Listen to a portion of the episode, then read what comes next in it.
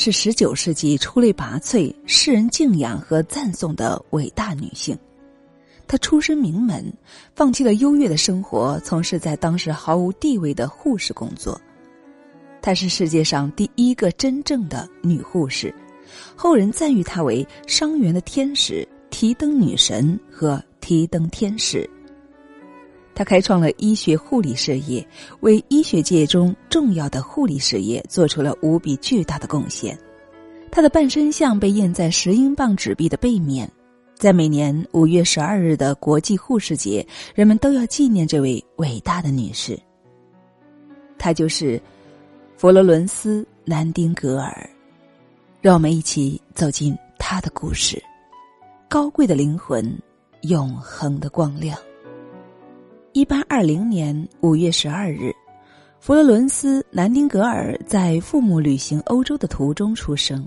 他的家境富裕，父亲是英国王族，毕业于剑桥大学，有很好的文化修养，精通英法德意四门语言，音乐、绘画以及自然科学、历史和哲学都非常擅长。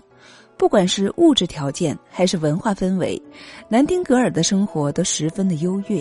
青年时，他在巴黎大学学习文学、数学、历史、哲学。他不但功课俱佳，音乐和绘画也很有天赋。大学毕业后，他的父母认为，已有相当学识和文学艺术修养的女儿，应该在绘画和音乐上继续发展，应该可以有所成就。他们的女儿应该有一个更为安逸的生活，并在高雅华贵的同伴中做一个众人羡慕的窈窕淑女。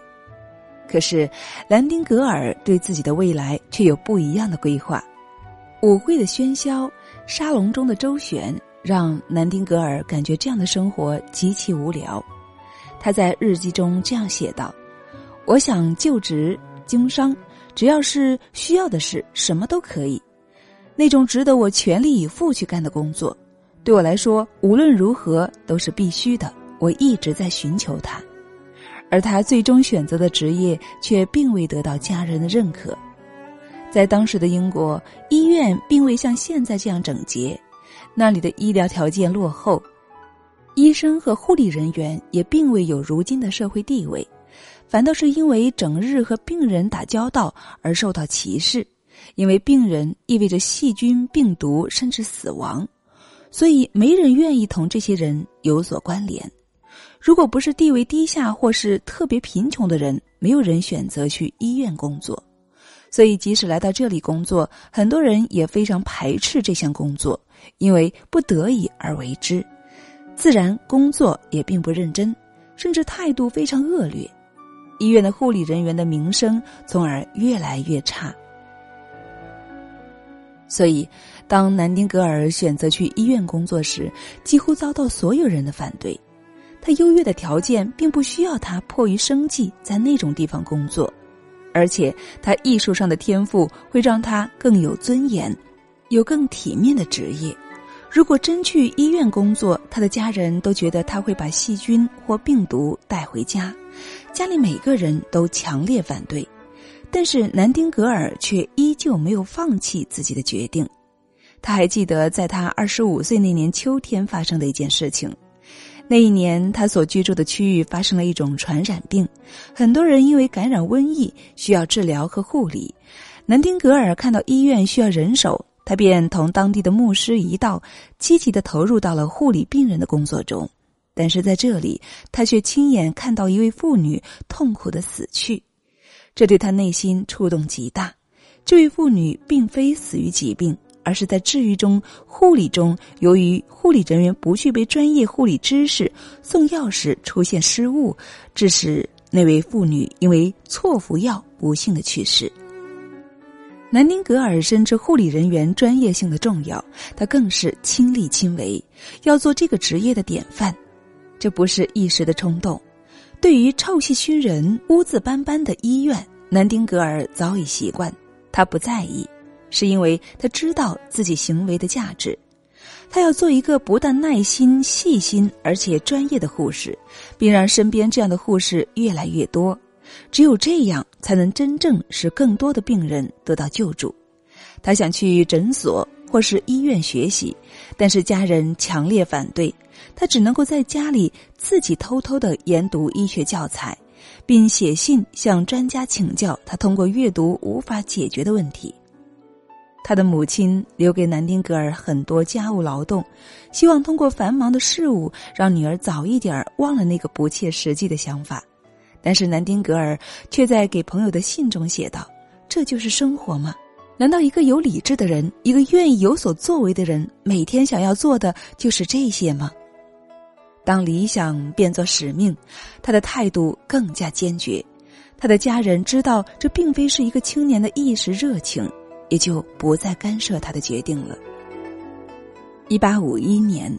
南丁格尔来到德国弗里德纳牧师主持的一个机构受护理训练，在这里，他第一次将所学的理论知识用于实践。即使这里居住环境简陋，但是南丁格尔依旧每天过得十分快乐和充实。他感觉自己离理想越来越近，他的努力，他的探索，也使日后护士这门专业越来越趋于完善。在这里，南丁格尔积累了很多护理知识。一八五三年，他来到巴黎慈善事业修女会，考察护理组织和设施，借鉴了更多护理经验。他回到英国，得到慈善委员会的资助，在伦敦哈雷街一号成立了一个护理所，拥有了自己的护理机构。他可以让自己的经验更多的应用于临床。在他的护理中心，他收留了很多生病的妇女。他主张，任何妇女不分信仰、不分贫富，只要生病就可收留。在护理病患时，他发现，由于病人体质虚弱，在需要护理人员时，凭借呼喊的声音，有时并不能够叫来护士。于是，他创造性的使用拉铃召唤的方式，解决了病人无法及时找到护士的困难。他的护理中心一改之前医院的脏乱差，以及医护人员的粗鲁，也逐渐得到大家的认可。而南丁格尔的父亲知道，女儿的工作并不会有丰厚的收入回报。为了让女儿生活得更舒适一些，父亲决定每年资助她五百英镑来改善生活。不以盈利为目的的工作，南丁格尔在护理专业上有了很大提高。很快，他就发挥所长，为国家做出了巨大贡献。一八五一年八月，克里米亚战争爆发，在战争中，英国的伤亡惨重，大多数受伤的士兵因为得不到专业的护理而病情加重，导致死亡。英国国内因此呼吁医生和护士能够挺身而出，奔赴战场救助伤员。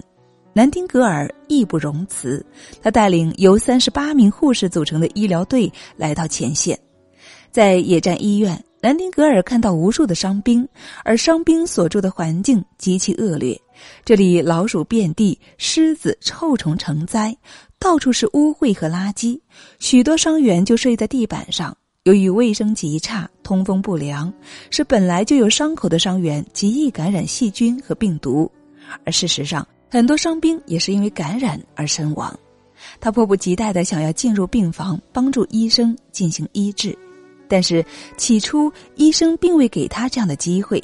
基本传统认识，女士护理人员常常被歧视，于是南丁格尔带着自己的护理队，索性首先清理医院。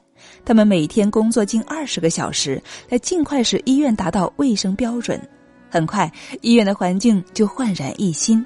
为了添置更加卫生和先进的医疗设备，南丁格尔拿出自己的三万英镑来改善伤员的生活环境和营养条件。终于，医生被他打动，他开始同医生并肩作战，共同救死扶伤。他细心的照顾士兵，用最专业的护理来挽救垂死的病人。这里有无数的病人通过医治全面康复，伤员死亡率也由原来的百分之四十下降到百分之二。南丁格尔的贡献有目共睹，他号召护理队伍每晚巡视，他常常提着风灯巡视病房，即使白天巨大的工作量已经让他疲惫不堪，他仍然坚持这项制度。他认为这不但有利于观察病人的病情变化，对于当时的伤员来讲，他们的情绪也能够得到安抚，因为他们知道自己的生命并未被放弃，也因此感受到关怀所带来的温暖。曾经有病伤员这样写道：“灯光摇曳着飘过来了，寒夜似乎也充满了温暖。”我们几百个伤员躺在那儿，当他来临时，我们挣扎着亲吻他那浮动在墙壁上的修长身影，然后再满足的躺回枕头上。这样的描述后来被人们称为“闭影之吻”。这样温馨的场景让无数人为之动容，人们感受到的是一个善良的灵魂对于伤痛的抚慰。南丁格尔手提油灯，夜夜穿梭于崎岖小路。他用摇曳的灯光为伤员照亮康复之路，他得到的感谢和尊重让他拥有更大的勇气去完成自己的使命。士兵们亲切地称南丁格尔为“提灯女神”、“克里米亚的天使”。当1856年11月，作为最后的撤离人员返回英国时，他受到了国内公众的高度赞扬。英国准备了隆重的欢迎仪式，迎接这位克里米亚的天使。他奇迹般的护理效果让民众感到不可思议，同时人们也对护士工作的重要性有了重新的认识。一八六零年，他用公众捐助的南丁格尔基金，在伦敦泰晤士河边的圣托马斯医院创办了南丁格尔学校，世界上第一所正式的护士学校由此诞生。他培养了很多优秀专业的护士，而这里面的大多数都被欧美等国聘请，来创办本国护士职业学校。从此，南丁格尔开创的护理学校开始在全世界推广，也曾使无数国家受益。一九零七年，英国女皇颁发赦令，授予南丁格尔一枚功绩勋章，她成为英国历史上第一位接受这一殊荣的妇女。一九一零年八月十三日，九十岁的南丁格尔在安静的睡眠中离世。现如今，无数的医护人员以能够得到南丁格尔奖章为自己工作的最大梦想，而世人为了纪念南丁格尔的贡献，将他的生日五月十二日定为国际护士节。南丁格尔曾经的誓言成为了护士的座右铭：“勿为有损之事。”勿取服或雇用有害之药，尽力提高护理之标准，慎守病人家务及秘密，竭诚协助医生之诊治，勿谋病者之福利。于是，当一个个白衣天使静静的守候在生命的荒林，他们耐心的面对痛苦和呻吟，却丝毫没有抱怨。他们专心致志的忙于自己的工作。同他们舞动的白衣共存的，就是南丁格尔传承下来的不灭的生命赞曲。